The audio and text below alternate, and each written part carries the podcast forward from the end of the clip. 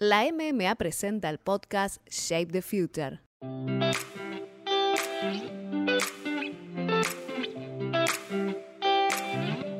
Estás escuchando Masters of Marketing, la serie que trae a los principales líderes del marketing e innovación de América Latina.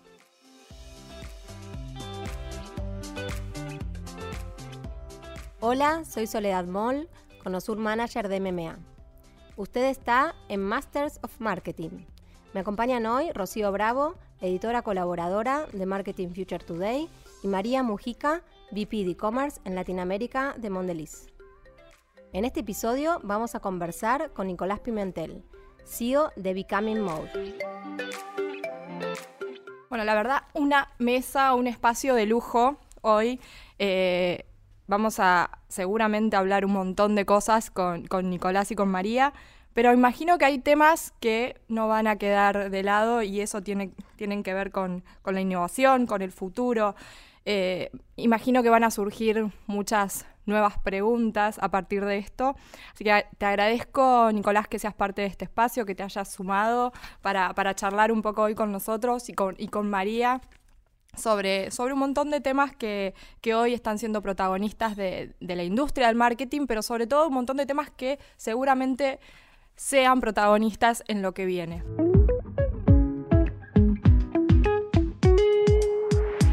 Para, arrancar me gustaría que, nos compartas tu, visión eh, en un contexto donde los cambios cada vez son más bruscos, ¿no? Digo, estamos acostumbrados a acostumbrados a que el marketing como disciplina atraviese cambios. Ahora, cada vez esos cambios son más rápidos, más disruptivos. ¿Cuál es tu visión sobre el líder del marketing hoy eh, en este escenario tan cambiante, tan disruptivo? Bueno, eh, antes que nada, mil gracias por la invitación, un lujazo estar acá, eh, en tan buena compañía. respecto a la pregunta, sin duda para mí,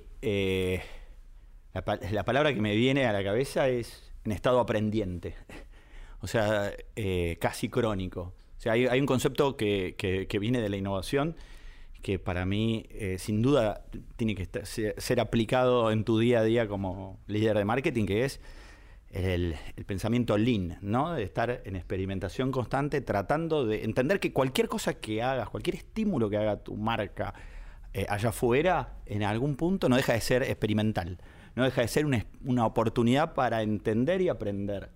Eh, por lo cual para mí eso es clave eh, para, como bien dice el concepto de Lean Startup, eh, hacer, medir, aprender para volver a hacer. y eso casi en estado crónico. y esto no solo allá afuera, con cualquier comunicación que uno haga, pero también yo creo que ese estado de, estar en constante aprendizaje creo también tiene que ver con los vínculos con tu propio equipo, con tus proveedores, o sea, poder estar siempre entendiendo porque creo que, lo que está pasando y viene pasando hace un año y medio en toda la humanidad, sin duda, hace que no podamos, y no solo eh, tengamos que estar en aprendizaje, sino la obligación de salir del piloto automático, de salir de, tomar decisiones que por, por más senior que seas, eh, por lo menos hacer un segundito de pausa antes de cualquier decisión y decir, pará, eh, no solo que puedo aprender esto, pero sino también es esta decisión que voy a tomar. Eh, es, la que hay que tomar o es la que siempre tomé, pero no necesariamente es la que hay que tomar ahora, ¿no? Ese, ese grado, ese un segundo de conciencia previo a cualquier decisión, yo creo que es algo que, que también llega para quedarse en cualquier decisión de marketing hoy. Y teniendo, teniendo en cuenta esto que decís, esto, esto de frenar y, empezar a, ver realmente para dónde vamos, para ver si lo que veníamos haciendo es lo correcto o hay que, hay que empezar a, operar de alguna manera, de manera distinta.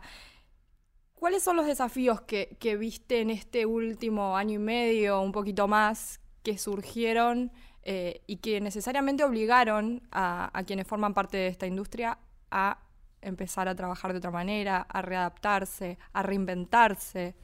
Yo creo que obviamente los desafíos son varios porque muchos son, son cosas que se venían gestando pero se aceleraron increíblemente, ¿no?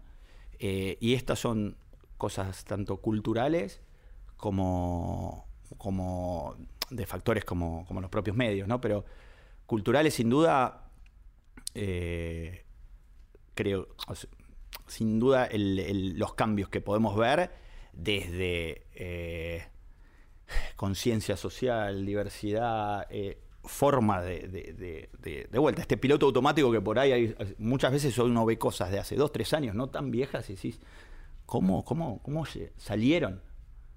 Y hoy, eh, creo que de vuelta ese segundo, creo que ya todos lo hacemos, dos segunditos, decir, para, para, esto va a salir a O sea, creo que para mí me impresiona como en dos años eh, algo que en teoría no tiene que ver específicamente, de vuelta, imagínate que el, COVID fue, algo que entró por otro lado, fue un tema de salud, pero aceleró cambios culturales enormes donde creo que todos generamos un tipo de conciencia mucho más grande por el otro. Entonces creo que culturalmente y en términos de mensaje, las marcas hoy eh, sin duda tienen desafíos enormes porque se aceleraron muchas cosas. Eso por un lado. Después, ni hablar, eh, el acceso eh, la accesibilidad, por decirlo de alguna forma, con toda la aceleración, y Mary sabe 10 veces más que yo, pero la aceleración del e-commerce y el, y, yaísmo del consumo eh, desde lo digital, eh, sin duda rompe un montón de lógicas, donde por ahí antes, que de vuelta, uno las veía venir y, quienes por ahí somos estudiosos del futuro de lo que hacemos, por ahí se venía diciendo eh, creo que hoy hasta nos pasó por encima.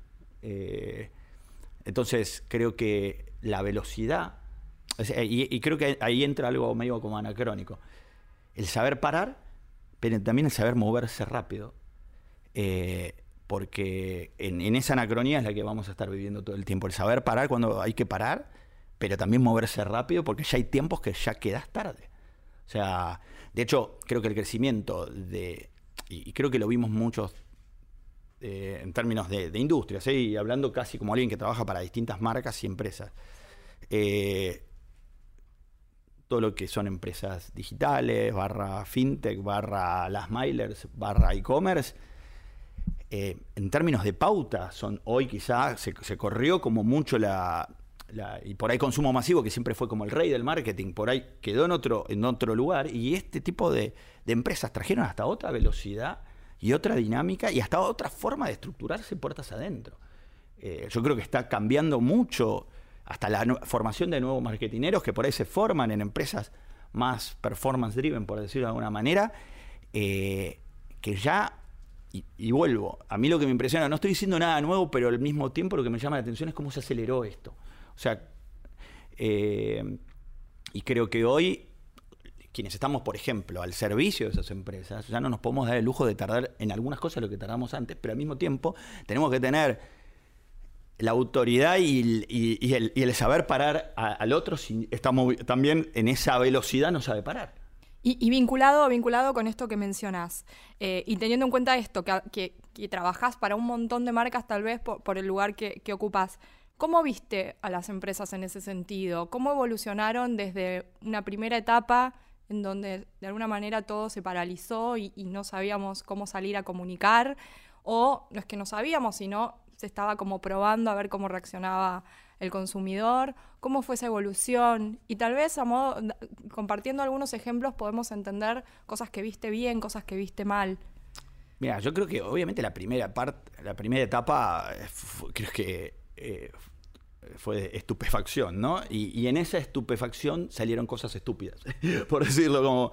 No, no, porque de hecho eh, surgió un viral en esa época, me acuerdo, donde mostraban un editado de todos los comerciales de las marcas y eran todos iguales. Vos le sacabas el logo al final y todas estaban diciendo lo mismo.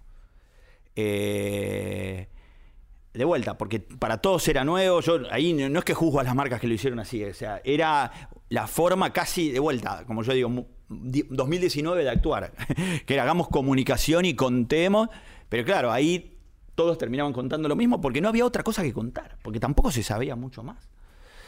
Yo después ya hubo después una, segunda etapa donde aparecieron, llamémosle, y ahí sí que por ahí también la innovación al servicio de las marcas, que entender que por ahí esto era una cuestión de hacer.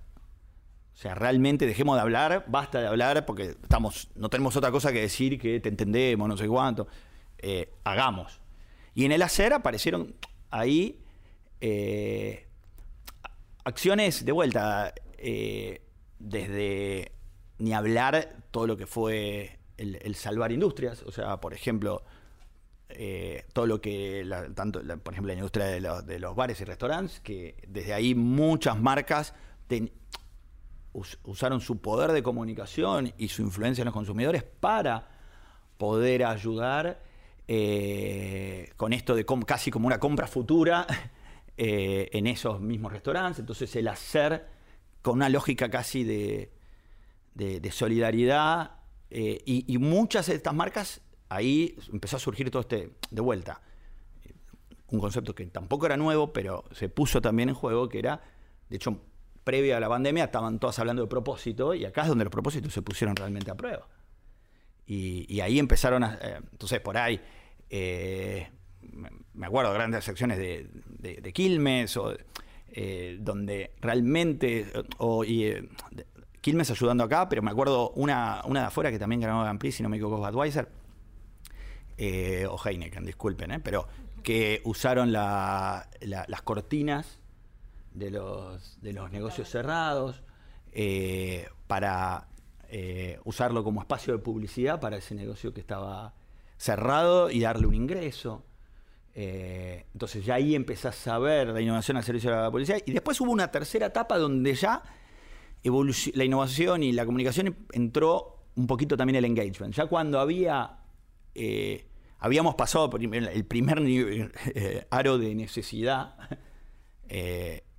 ya pudo, se pudo evolucionar en engagement y me acuerdo eh, por ejemplo, fin de año, eh, no sé, una acción donde Quilmes y pedido ya, por ejemplo, podías ver el, partido de tele y te podías pedir un choripán, que es lo que por ahí más extrañaba a la gente eh, de ir a la cancha, por decirlo. Entonces ya había algo que encima de por sí, o sea, era de, engagement y, útil para, para este para para, todos nosotros como consumidores, pero al mismo tiempo era también un, empezar a marcar como un, como un pedido ya eh, podía también evolucionar en, su oferta y ya poder llevarte un producto eh, dentro de, una ocasión que quizá no estaba necesariamente tan vinculado, ¿no? En, este, en esta evolución que, que vas marcando de alguna manera, también empiezan a jugar con mucho protagonismo todo lo que tiene que ver con las herramientas tecnológicas, la data por sí misma, porque eh, la usamos como, como, materia prima, ¿no? Para después tomar decisiones y ver necesariamente lo que necesita el, usuario, qué es lo que está demandando, qué es lo que está pidiendo, que claramente también evoluciona y tiene también otra demanda de cara a las marcas. Em, ¿Cuál es tu visión sobre ese complemento que se da entre los datos y lo creativo? Yo creo que los datos eh, tienen un rol clave en distintos momentos del proceso creativo. O sea, primero, como decía al principio, para poder aprender, eh, creo que los datos están para eso. Sin duda es, es una manifestación de las conductas de las personas allá afuera. Entonces, sin duda hay que saber leer y y, uno podría decir, bueno, pero eso es para el marketinero y te estoy preguntando por la creatividad, pero yo creo que un creativo hoy tiene que saber entender, por ejemplo, y te lo digo básico, ¿qué está buscando la gente en Google? Si vos estás hablando de un target, se han hecho un montón de campañas en este último tiempo sobre búsqueda de Google. Ahí hay un montón de insights donde decís, mirá, mirá lo que tengo 18 y, visto la famosa, pero digo, empiezan a, ahí empieza a aparecer el pulso de la cultura. Digo, entonces hay una fuente de inspiración y de entendimiento muy grande en los datos ahí. Eh, y ni hablar, eh, después hay y, hay, posibilidades también, dependiendo de la categoría, de usarlos en tiempo real en tu propia campaña. Yo creo que cuando campaña con tiempo, no sé, por ejemplo, una de las campañas que, más dio que hablar hace muy poco fue las de Spotify, que, empieza a entender en función de tu consumo de música y salía en las vías públicas, en función de, de consumo de de, cierta canción, vemos que, por ejemplo, y lo podían cruzar, qué tipo de canción se estaba escuchando en, eh, cierta geolocalización y lo transformaban en una vía pública. Entonces ya el mensaje era muchísimo más poderoso. Eh, por lo cual, dependiendo de la categoría, eh, la data sin duda te puede mejorar la creatividad a otro nivel. Y después está el post, que es, el, cuando digo el post, que ya el post ya es medio mentiroso, pero es cuando ya tu campaña está ahí afuera. Eh, y entender realmente qué está funcionando y no, porque yo creo que acá, y a todos nos sirvió mucho todo esto que está pasando y esta aceleración que hace que, que hoy realmente tengamos que la obligación de entender, no solo cuando las cosas salen mal, sino cuando salen bien. Porque, por ejemplo, cuando un anunciante viene con una necesidad concreta, que podríamos llamarlo un brief, eh, antes, por ejemplo, ya el, el gran desafío que uno tenía por ahí como agencia era el qué, bueno, el qué decir. Pero hoy, a mí, yo hoy tengo miles de preguntas, tanto como también, eh, para, eh, no solo el qué, sino también el cómo, y el dónde. Y el cómo y el dónde empezaron a ser cada vez más relevantes. Y más para targets, eh, por ejemplo, targets jóvenes. O sea, ahí vuelvo al piloto automático de los encontramos de esta forma. No, se están moviendo y a una velocidad. O por ejemplo, TikTok. Ay, dale, hagamos un bailecito. Porque de vuelta, uno es lo que piensa que se hace en TikTok. No, o sea, si realmente. Yo eh, el otro día, en un caso concreto con un cliente, eh, para, definir una estrategia de TikTok, la también para no, una estrategia sobre TikTok, me parece, primero, eh, hagamos al revés, tiremos cosas allá afuera, en esta lógica de B-testing, tiremos cosas allá afuera, tratamos de aprender y sobre eso construyamos la estrategia, como que la estrategia por ahí puede estar después, no antes, antes históricamente siempre estuvo antes. Y por lo menos en un TikTok donde posta, se está, eh, TikTok, y lo pongo como un ejemplo como un medio que, hoy entre todos estamos entendiéndolo porque no solo es nuevo por la edad, sino también es, un algoritmo creado en otra, en, otro, eh, eh, en otro mundo, porque ¿no? el mundo oriental piensa de otra forma. Otra lógica. Y nosotros históricamente nos llegamos con algoritmos, llamémosle, nuestros mismos uso horario, ¿no? Eh, y, hoy esto está pensado por otra cultura. Entonces, ese algoritmo, porque a la larga creo que después vamos a estar seguramente y cada vez más eh, hablando de algoritmos y de cómo podemos hackear los algoritmos, entender las marcas, cómo pueden hackear los algoritmos y entenderlos, eh, este algoritmo creo que sin duda eh, todavía tiene muchísimos desafíos para todos. ¿Y cómo, cómo se trabaja en el día a día? Y ahí también, María, acudo a tu testimonio para ir guiando a una marca desde tu rol para que la marca reciba ese, ese, esa sugerencia, pero además tener el feedback. Eh, ¿cómo, es ese trabajo eh, y cómo se logra que realmente la marca trabaje en pos de hackear el algoritmo, de hackear estos desafíos que mencionabas antes? ¿Cómo se trabaja en el día a día? Eh, arranco yo. Ambos. y a mí me gusta, voy a hablar y voy a dar una respuesta que eh, eh, se va a ir banal con Mary. Eh, para mí es clave y principal el, armar equipo. O sea, realmente armar un equipo aprendiente de los dos lados. Una relación honesta, curiosa y doer, ¿no? Creo que en esa mezcla de, de, transparencia y honestidad intelectual, de no sé, poder que ambas partes digan no sé, pero al mismo tiempo hambre y ganas de aprender eh, y entender, curiosidad, pero al mismo tiempo eh, no dudar en el hacer, porque es la única forma de, generar información nueva. Hacer, a la larga, es la única forma de generar información única para vos. O sea, una frase que a mí me gusta mucho que es, eh, Google transformó a la información en commodity. ¿No? Y, y el hacer con, espíritu aprendiente, es la única forma de, generar información única. Entonces, cuando tenés esa oportunidad real de, armar un equipo, yo ahí, como me decía Mary, vamos a la guerra, o sea, eh, y creo que Mary, eh, con, Mary hemos laburado muchísimos años juntos. Eh, Antes no era TikTok, quizás hace un par de años, pero bueno, siempre hay un TikTok. Totalmente. En la mesa. Entonces, el sentido de equipo y compañerismo con estos tres niveles, yo creo que esa es la forma para, para de vuelta, para poder hackear Eh, porque por ahí hackeaste hoy, pero no quiere decir que hackees mañana. Entonces tenés que volver al mismo espíritu de qué aprendimos hoy. Y creo que también algo que, que ayuda mucho es como salir esto de frenar, parar y sacar las conversaciones de las cajas. Hay como una conversación que ya está como un script que dice el cliente, que dice la agencia, que le contesta eh, y cuál es la pregunta. Y creo que en esto de parar, eh, no importa TikTok, no importa, la conversación es, y a veces te cuesta mucho frenar y tratar de pensar, ¿para qué estamos tratando de hacer? ¿Por qué estamos hablando de TikTok? ¿Qué tiene que ver TikTok en esto? Tenés como que frenar y decir, para, ¿a quién le estamos hablando? Que, es muy básico, es muy básico. Pero a veces uno se pierde porque tenés tanta energía puesta en entender el algoritmo y qué quiere decir el algoritmo y cómo funciona y los segundos, que te mareás. Y yo creo que la oportunidad y lo que necesitamos desde el mundo de marketing y todo el ecosistema es decir, no importa TikTok, lo que importa es qué tenés para contar, qué querés que hagan y después dónde te van a ver.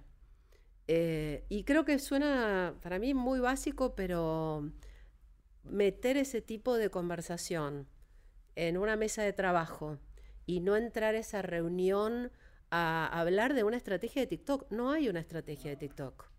No hay. Vos tenés una estrategia que te permita que una marca cuente algo a alguien que te dedique dos segundos de su atención y después haga algo.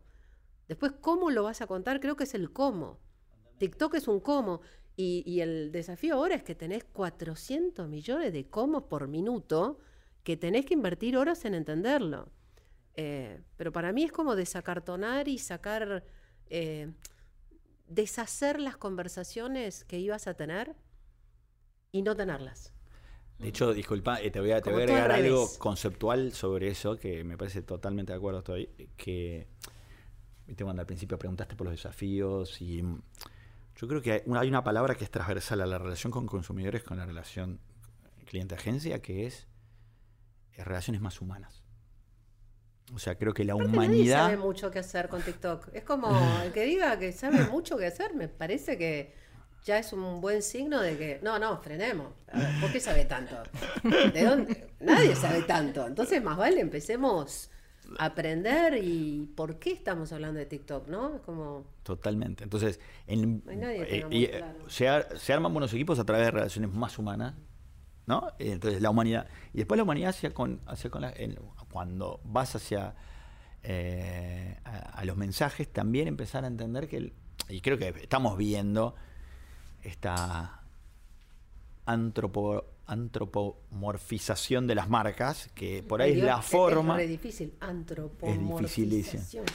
Eh, pero que es la, como que te convertís más humano. Y claro, que las marcas, entre tanto ruido, la única, y lo están viendo, viste, en las redes sociales, es que eh, em, empezar a, tratar de, tener algún tipo de vínculo más humano, en, palabras y en gestos, eh, con tus consumidores.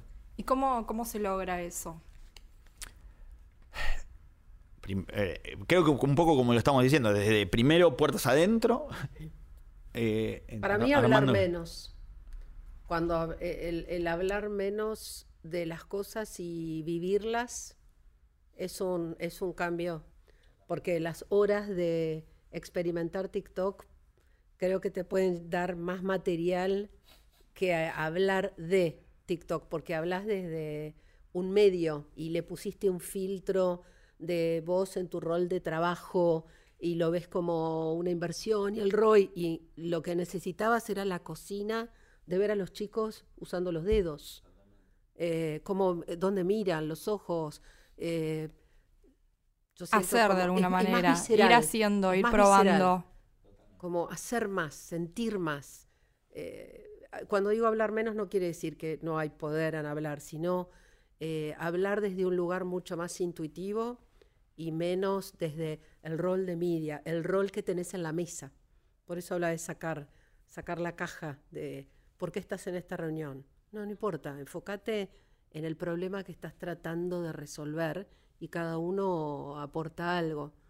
¿no? Eso creo que es como ayuda mucho. Y, y fíjate de el vuelta, trabajo. humano, hacer y los dos, eh, puertas adentro y puertas afuera. Un hacer, por ejemplo, para poder ser más humano, a veces también los gestos son más importantes que las palabras, muchas veces. Es un ejemplo que, que a mí me partió la cabeza no hace tanto, Roland Garros de este año. Eh, Naomi Osaka, jugadora de top 5 de, de tenis, eh, dice, yo voy, pero si no doy conferencia de prensa. Porque la verdad me estresan mucho las conferencias de prensa. Roland Garros dice, te voy a meter una multa enorme, no sé qué cuánto. Y apareció la marca Calm, ¿vieron la aplicación? Sí, Y dijo, yo te pago la multa. Porque es clave tu bienestar emocional. Salió en todos lados. Eso fue un gesto, no dijo nada, le pagó la multa. Y dijo, y ahí sí después dijo, Sí. y cualquier jugador, obvio, Obvio, obvio, ahí, ahí era importante hablar, ¿no? Un- Alguien tenía que pagar eso. Eh, y después dijo, voy a pagar todas las multas de cualquier jugador que quiera bajarse por un tema de bienestar emocional. Ah, qué envidia. ¿Entendés? Sí. Bueno, pero eso viene después, pero vos fíjate, igual digo, es un gesto, y un gesto lindo, humano. Es marcas actuando Idea, como humanos. ideaza. ¿Entendés? Sí. Sí. Y tremendo, y no dijo, no, no puso un comercial, de que te entendemos, que no sé cuánto, un pianito. ¡Pum! Te, le pagó la multa. Esos son gestos humanos de las marcas puertas afuera con los consumidores. Que en algún punto nacen seguramente de relaciones más humanas, puertas adentro, y ambas, de vuelta, relaciones puertas adentro, relaciones puertas afuera, desde el hacer como el espacio de, de- de la manifestación de lo que uno está haciendo. Imagínate la cocina atrás de ese gesto en la compañía, varias personas diciendo, bueno, tenés que reaccionar ahora, ya, mañana ya es tarde. Claro. Entonces tenés, necesitas tener un, un equipo que Por ahí ni, fluya no sos con ni esa sponsor, velocidad. además no sos ni sponsor ni de ella ni del coso y aparece. Tenés 24 horas para ¿Cómo es algo esa con cocina ah, en, en el día a día? Digo, ¿cómo es esa cocina para responder y estar atento a, a estos detalles, a esta- e- estas oportunidades, ¿no? Que te da, que te da el mercado, que te da un caso como. Ahí vuelvo a lo- como y disculpa que sea elíptico, pero es a la larga eh, es, es- es tener fluidez de, con equipo. Porque es que irse en dos minutos, mira, boludo, acabo de ver Roland Garros. eh, eh, me- ya, ¿Lo mová, viste? mové, ¿Lo, ¿Lo viste? viste? Dale, ya. ¿Leíste? Es como... Si, si entras en la burocracia de que tal le escriba al ejecutivo de cuenta, que el ejecutivo le mande acá y que después vea a ver si conozco a alguien en Roland Garros. Bueno, déjame ver, bueno, pero pará porque no somos sponsor. Ya está. Bum, pasó. Esa Agilidad, que viene de los vínculos también. Tal cual, tal cual. Y algo que también cambió mucho, ¿no? Menciona- al principio hablábamos de esto que hay que frenar, pero a la vez. eh, el- el- La el anacronía todo el tiempo, parar y correr, parar y correr. A ir mucho más rápido.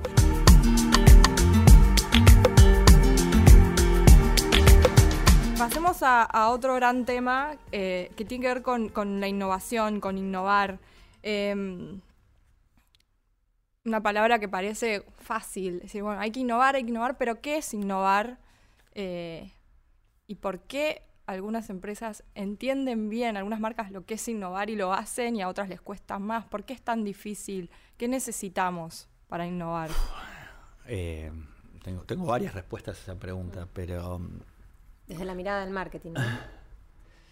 Eh, primero, yo creo que, muchas veces eh, se, confunde innovar con el, el sustantivo del adjetivo, de vuelta. Eh, en- entender que, que a veces que una idea innovadora, porque es brillosa, porque, ay, mirá que no necesariamente es una innovación pero por ahí la propia industria, eh, porque necesita contar cosas, te dice, mirá qué innovadora esta idea, pero porque, porque es un caso que bien contadito parece, pero yo creo que también estoy más grande, ¿no? Y ya pasé varios años trabajando en esto, y sin duda creo que la palabra innovación habla de algo que pasó, no de algo que va, que, que- o sea, tiene, tiene una lógica de, bueno, ¿qué, qué cambio generó esto? O sea, sin duda, eh, atrás de una innovación hay algún tipo de disrupción, pero, pero yo creo que, yo por lo menos considero que es innovación si realmente generó un cambio concreto, eh, positivo obviamente, eh, en función de lo que se está buscando. Eh, entonces, si querés, el primer gran problema muchas veces es la confusión. Porque después de la misma manera uno, si dice, hizo, una idea innovadora pero que no era innovación, por ahí después la juega, no, esto, la innovación no sirve. ¿Cómo he escuchado eso? No, hicimos innovación y no sirve. ¿Cómo? Digo, porque de hecho es una palabra que se ha bastardeado un montón y más en los últimos 10 años se ha usado mucho eh, y muchos, pero, pero de vuelta, porque los que no creen en la innovación porque la verdad es que quizás no estaban haciendo innovación, pero la juzgaban desde un lugar eh, muy distinto. Entonces, si querés, ese para mí es uno de los primeros grandes razones por las cuales. Después, dos, que también se la subestima a veces a la innovación y, a veces una verdadera innovación implica eh, cambios estructurales en un montón de cosas, un way of working totalmente distinto en una compañía, eh, im- implica transformación, eh, y ahí es cuando, por ahí, una idea divina eh, se muere en un post-it o se muere en un PowerPoint. Cuando buenísimo, avanzó hasta acá, pero cuando tienen que generar algún crack puertas adentro y de vuelta, las compañías de vuelta, en sus paredes pueden tener un montón de palabras súper copadas, consumidor en el medio. Porque, de hecho, por ejemplo, te voy a usar la palabra consumidor en el medio. ¿Cuántas dicen customer centricity por todos lados? Y, y, si, hay, y si después uno las analiza de afuera, decís, sí, muy linda esa palabra, pero no veo nada de lo que hagas realmente. Porque si, si haces realmente customer centricity, tendrías que estar modificándote muchísimo más rápido de lo que te está modificando. Porque la conducta de la gente se... Entonces, ahí hay una parte donde hay, hay una innovación y muchas marcas eh, que es más discursiva que, que real, porque para poder innovar muchas veces tenés que hacer cambios eh, y no todos los ejecutivos están dispuestos a hacer los cambios que tienen que hacer. Hay muchas ideas que, que yo digo que, por ahí se mueren en el camino porque le faltan owners, le faltan gente que realmente esté dispuesta a hacerlo, a pelear para que eso pase. Eh, entonces yo creo que esa es una de las segundas razones por las cuales a veces cuesta tanto hacer verdaderas innovaciones. Eh, porque creo que ya ahí te estás metiendo, en- por más que surja desde el marketing, si realmente no querés hacer una innovación cosmética y querés hacer una innovación más profunda, o sea, porque querés generar un cambio de hábito y vas a tener que moverte con otro tipo de, de, de- de- de vehemencia, por decir. María, en una, en una charla previa hablabas de, de la importancia de hacer buenas preguntas. Y mucho lo, lo- podemos vincular con, con esto de innovar, ¿no? ¿Qué es lo que pasa? que que- ¿Por qué cuesta tanto hacer esas buenas preguntas? Y ahí también acudo a los dos eh, para innovar, para hacer ese cambio disruptivo, ese cambio de hábito, como, como decía Qué buena, Nicolás. Qué buena pregunta. qué buena pregunta. Eh, a mí me, me apasionan las preguntas, así, cada vez más. Eh, yo creo que es muy difícil. No, no, es como un músculo que no, no hemos desarrollado y que en el gimnasio nunca te pidieron que desarrolles. Como una máquina en un gimnasio que nadie usó. que no usamos. Eh, y, y que, no sé, 20 años de carrera, no, no es como una habilidad. Hay muchas habilidades que tienen horas y horas y horas y mucho share of mind en los programas de entrenamiento. Eh, no recuerdo haber tenido nunca en 25 años de carrera un entrenamiento en diseño de preguntas. ¿Ok? No. Creo que es dificilísimo hacer buenas preguntas. Así que el ejercicio de diseñar la pregunta te soluciona probablemente mucho. Eh, Eso es un laburo que rinde eh, la solución. ¿Por qué no? Eh, la lógica, yo creo que desde chicos te recompensan por contestar y si preguntas mucho es que no sabes. Y cuando uno trabaja en general, eh, hay, un, hay un sistema que te, te estimula, te premia por saber, no por no saber. Es como, ¿no sabes qué buenas preguntas traje? Esto es todo lo que no sé. No, vos tenés que en general saber. Y para saber no preguntás. Entonces, creo que hay como una lógica que está muy desarrollada, que le dio importancia enorme a contestar y que ahora necesitamos como balancear y salir más a, a defender y poner en juego el valor de las preguntas, porque no es para no saber. ¿Ok? La, pregunta te ayuda a hacer. Yo no, no, no, no quiero celebrar, como siempre digo, no somos el CONICET. Vos tenés una marca, tenés que hacer cosas. Eh, no es para quedarte ahí en la pregunta. Eh, pero creo que está buenísimo preguntar. Para hacer, totalmente. Claro, no es para por preguntar. Tenés que usar la pregunta para. Y también para abrir eh, la capacidad de otros. Porque a mí lo que me impresiona es que vos estás, no sé, 10 personas sentadas y esas mismas 10 personas de repente es como un fuego. Tirás una pregunta que está buena y las mismas personas llegan a otro lugar. Entonces la pregunta eh, tiene mucho poder. De hecho, eh, sorry, que te- Y hay preguntas sumando- aburridas, y hay preguntas divertidas, y hay Preguntas curiosas. Digo, tenés como un menú, ¿no? Eh, De hecho, ahí, no quiero hacer doble clic ahí, que es eh, en esta necesidad de preguntas desde dos lugares. Como bien dice Mary, es saber preguntar, que ahora después, si quieren hago doble clic ahí, pero lo que quiero igual marcar que también de, de ser muy repetitivo con una pregunta que es ¿por qué? O sea, hay- si vos, de hecho, no lo inventé yo, es una técnica que existe que son los cinco porqués. O sea, su- si vos realmente, y parte de esto, si vos haces por qué, y por ahí a vos después te da vergüenza volverte a preguntar por qué. Pero si vos sos consistente en, en- ¿por qué haces esto? ¿Y por qué me gusta? No, no, ¿por qué? ¿Pero por qué te gusta? ¿Y por qué me da esto? ¿Y por qué te da Llegás eso? ahí, ahí se encuentran los verdaderos insights. El verdadero insight surge de cinco porqués o, o de tres, no importa.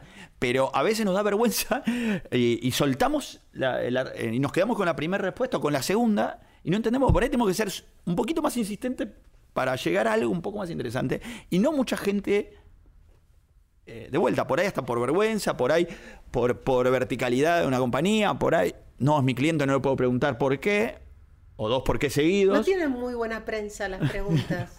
No. Entonces, esa es una simple y sola Problema palabra. ahí. El por qué, repetido un poco a veces, ya ni siquiera es que tener que ser un genio, sino es tener que ser persistente. Y después, la- el, el saber hacer preguntas. Yo siempre digo, un buen brief es una buena pregunta. O sea, Yo leí un paper de Harvard que había en Mercedes-Benz en Alemania un puesto que era de preguntas. No, nunca chequeé si fuera verdad, pero estaba bueno, escrito en Harvard Business Review. Me pareció Está- un puestazo. no preguntaste. No, bueno, ahí asumí, estaba, es un paper, el poderoso arte de preguntar, eh, pero dije, qué buen laburo. sí, olvídate. Eh, les hago una pregunta. Eh, Bueno. bueno, hablando de preguntas. tal cual. Eh, claramente la pandemia aceleró muchos procesos, cambió hábitos, modos de aprendizaje, de comunicarnos. ¿Cuáles creen los dos que son las tendencias que empiezan a verse como consecuencia de eso para las marcas? Digamos, ¿qué tendencias están viendo acá futuro eh, que han impactado en las marcas? Eh, yo creo que hay varias, déjame pensar. Para mí hay- hay una tendencia fuerte a mm, sacar, sacar, sacar para quedarte con mensajes cada vez más eh, crudos. Eh, crudos, cuando, cuando quiero decir crudos, es como con menos artificios. Creo que hay un proceso que COVID lo forzó a despojarse y que siempre estuvo muy en el corazón de las marcas, querer ser auténticas, eh, tener un propósito y hacerlo, pero creo que ahora COVID como que acortó y como que no hay mucha opción.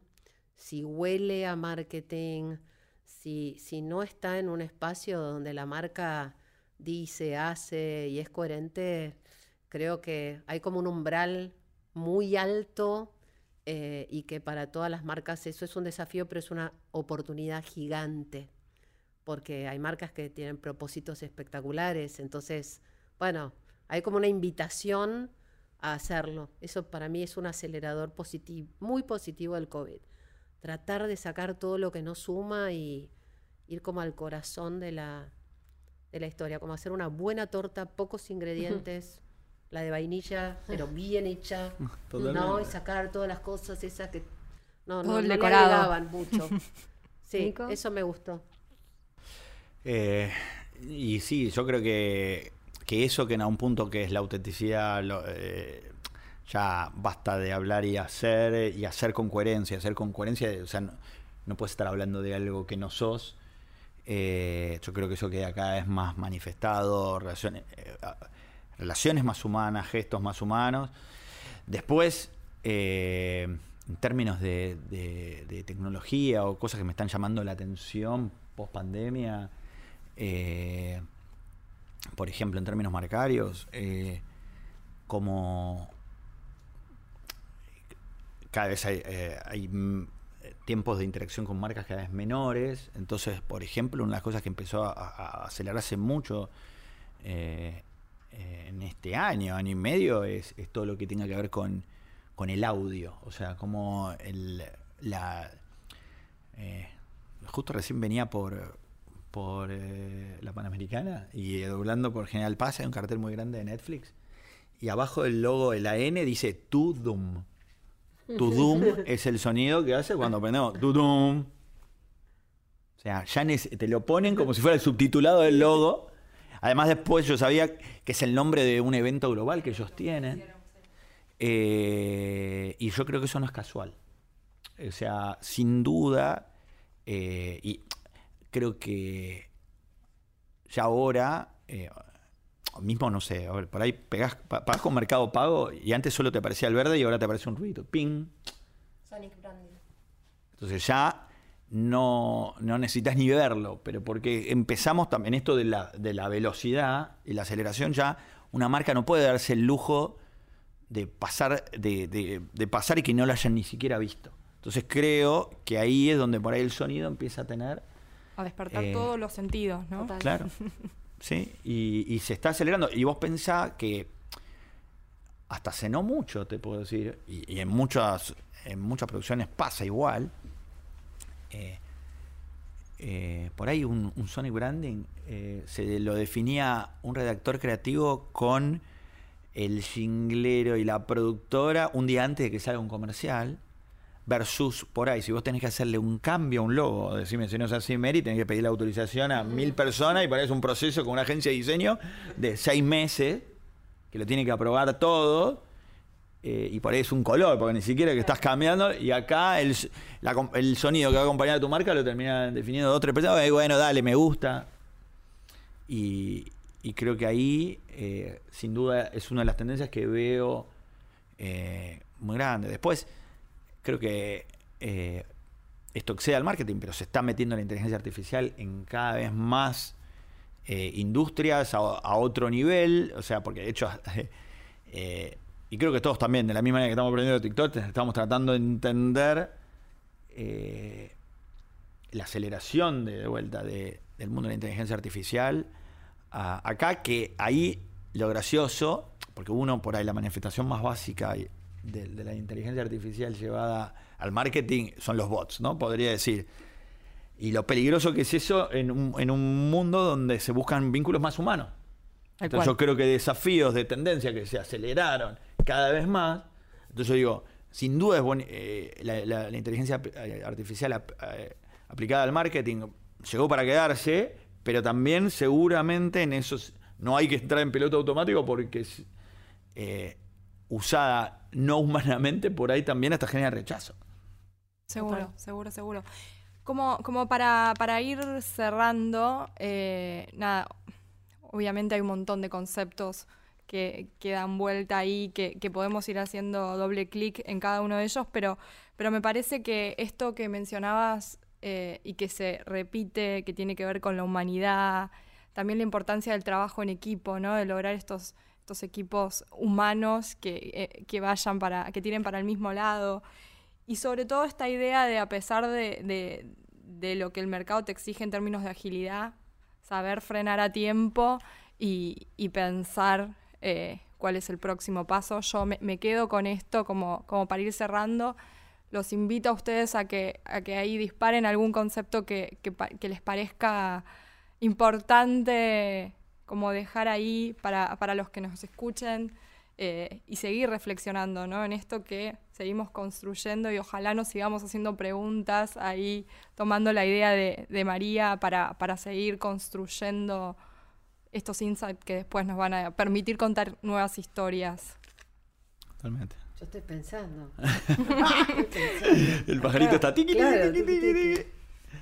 Quizás le dejaría una pregunta que es eh, ¿qué emoción querés generar?